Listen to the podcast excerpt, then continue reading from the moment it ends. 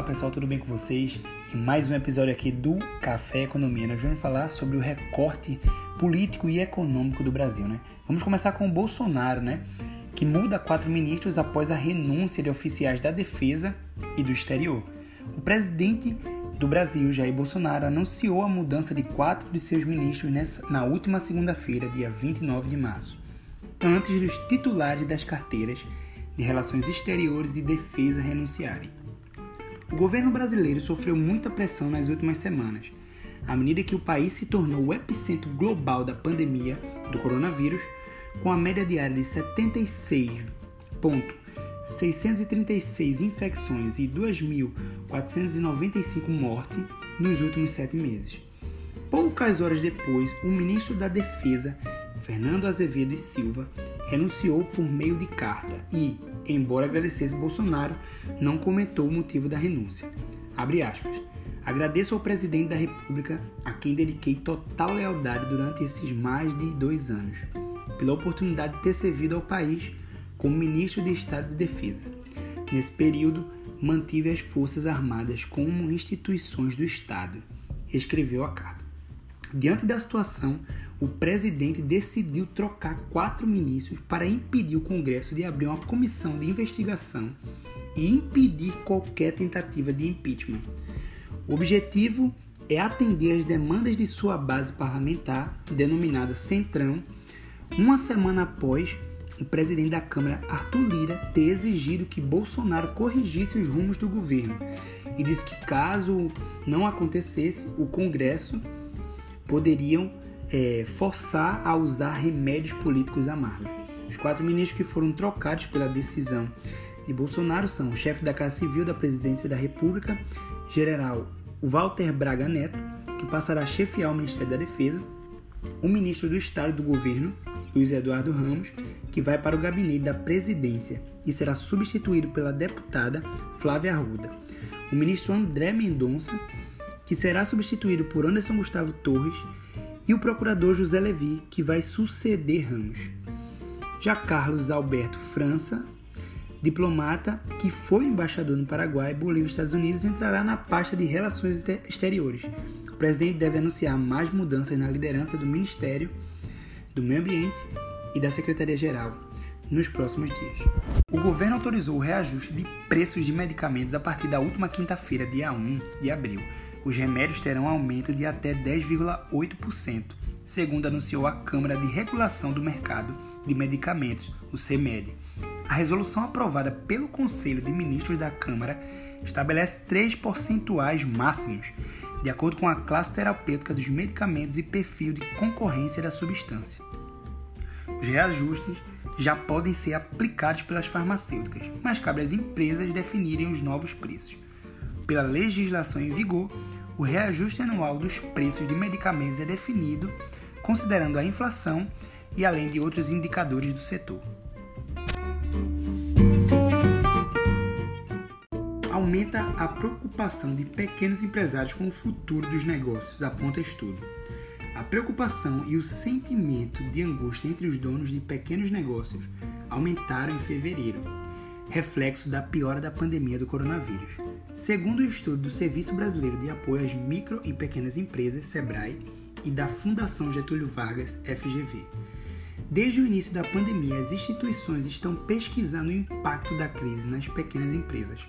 A proporção de empresários preocupados com o futuro do negócio chegou a 57% em fevereiro, a mais alta desde a edição da pesquisa realizada em setembro de 2020 quando 43% dos empreendedores revelaram esse sentimento.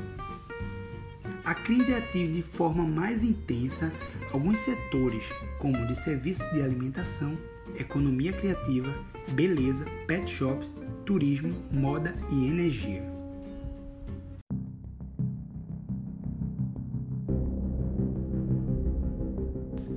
Polêmica em torno do orçamento de 2021 Aprovado na semana passada pelo Congresso Nacional, o orçamento de 2021 tem sido alvo de críticas de parlamentares, economistas e da própria equipe econômica do governo Jair Bolsonaro. O orçamento vem sendo chamado de peça de ficção a Secretaria do Tesouro Nacional afirmou que o texto pode ser visto como um retrocesso para o controle das contas públicas. O presidente Jair Bolsonaro ainda nem sancionou o texto, mas a discussão já foi parar no Tribunal de Contas da União, o TCU. A polêmica envolve dois fatores que atualmente tornam a formulação e a execução do orçamento federal mais difíceis. O primeiro é o alto volume das despesas obrigatórias, né? aquelas que, segundo lei, o governo não pode cancelar em hipótese alguma, contingenciar ou adiar. Entram nessa classificação os pagamentos de salários e aposentadorias, as transferências para estados e municípios e gastos com a dívida pública, como por exemplo, despesas, que representam 95% de todo o orçamento federal atualmente. Os outros 5%, sobre os quais o governo tem maior liberdade de gerenciar, são chamados discricionários. E a segundo é a regra do teto de gasto, né, que está em vigor desde 2016 e impede que a despesa total dos três poderes cresçam em um ritmo superior à inflação de cada ano. Como o teto é fixo, o aumento das despesas obrigatórias tem que ser compensado com um corte nas despesas discricionárias. Tudo isso começou com uma margem de erro no cálculo do Paulo Guedes, que acreditava que a inflação seria medida em 2,9 e nós tivemos uma inflação de 4,9. Então, o salário mínimo estimado que ele tinha provisionado no ano passado era justamente de 1.067. Porém, o salário mínimo vigente está cotado em R$ 1.100. 33 reais a mais em cada salário mínimo. Isso custa ao Brasil é, uma despesa de em torno de 11,5 bilhões, né? E no centro dessa discussão atual está a estimativa de despesas obrigatórias no orçamento de 2021. Parte desse recurso estava previsto para esses pagamentos e foi remanejada para o custeio de emendas parlamentares, instrumento usado por deputados e senadores para indicar despesas e investimentos em suas bases eleitorais. O texto aprovado pelo Congresso transferiu 26,45 bilhões das despesas obrigatórias para reforçar as emendas. Segundo o Tesouro, isso foi feito sem justificativa técnica e robusta. Então a gente tem dois tipos de déficit. O primeiro, pela margem de erro do cálculo do Paulo Guedes, de 11 bilhões, e temos agora essa transferência do Congresso de 26,45 bilhões das despesas obrigatórias. Né? Então, isso é uma manobra muito arriscada porque fica muito previsível e muito difícil você tirar das despesas obrigatórias e influir esse valor em outros lugares. Né? Então, a equipe econômica aí vai ter que se virar nos 30 para mais ou menos chegar a ter 40 bilhões para cobrir todo esse rombo fiscal. Né? E esse foi mais um episódio do Café Economia. Espero que vocês tenham gostado. Compartilhem aí com, suas, com a sua família, com quem você gostaria de mandar essa mensagem. Fique com Deus e até o próximo episódio.